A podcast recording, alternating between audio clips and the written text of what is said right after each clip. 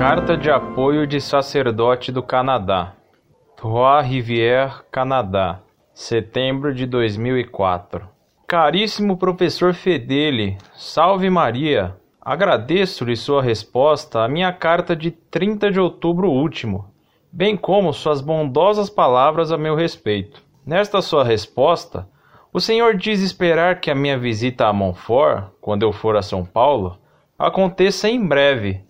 É o que eu também sinceramente desejo. Quanto à ocasião da minha próxima ida ao Brasil, aguardo a decisão do Conselho Provincial Canadense de nossa congregação, dos religiosos de São Vicente de Paulo, para determinar a data da viagem. A este propósito, pelo que entendi, os meses de julho e agosto próximos parecem bem prováveis. Nesta ocasião e em outras, sentir-me-ei, de fato, honrado em visitá-lo e em conversar com o Senhor. Aproveito esta mensagem para lhe dizer que, muito embora reconheça a importância da minha presença e do meu trabalho aqui no Canadá, lamento muitíssimo o fato de não poder estar de maneira mais prolongada aí em São Paulo para poder assistir às suas aulas. Professor, tenho me lembrado do senhor, da Montfort e de sua luta em defesa da fé, durante o santo sacrifício da missa, conforme o senhor me pediu.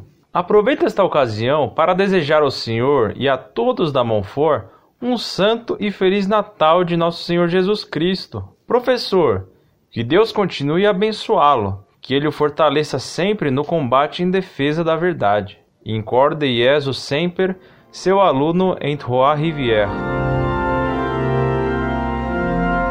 Muito reverendo e estimado Padre, salve Maria. Sua caridade e sua gentileza para comigo me confundem. Quem sou eu para tê-lo como aluno? Antes deveria tê-lo como mestre. E se não tenho ainda como meu professor nas ciências religiosas, sua bondade já me obriga a tê-lo como mestre na virtude. Que Deus lhe pague, Padre, por sua generosidade e por sua humildade. Depois do Vaticano II, se falou muito em promoção do laicato, mas na vida concreta, a frieza e a resistência com que muitas vezes um leigo, verdade que sem maior mérito, é recebido por parte de certos sacerdotes por querer ajudar na defesa da fé, infelizmente, são muito grandes. Por isso, sua carta chega para nós da Montfort como chuva, depois de longa seca, como oásis no deserto. E como é bom e como faz bem para nossas almas encontrar, enfim, uma voz sacerdotal que se une a nosso combate. Sua carta, padre, nos vem como a voz do sacerdote que abençoava cruzados na hora da batalha. Uma vez li na Chanson de Roland, a qual doutrinariamente se deve fazer tantas críticas, que na hora do combate o arcebispo Torpin absolveu, em artículo mortis, o exército franco e depois bradou aos cavaleiros genuflexos: Et par pénitence, frappez les payants. Pois sua voz, sua carta, nos vem como doce absolvição e forte incentivo a continuar. A frapper les hérétiques. E como agradecer sua generosidade e piedosa lembrança de nosso nome em suas missas? Como lhe pagar esse infinito bem?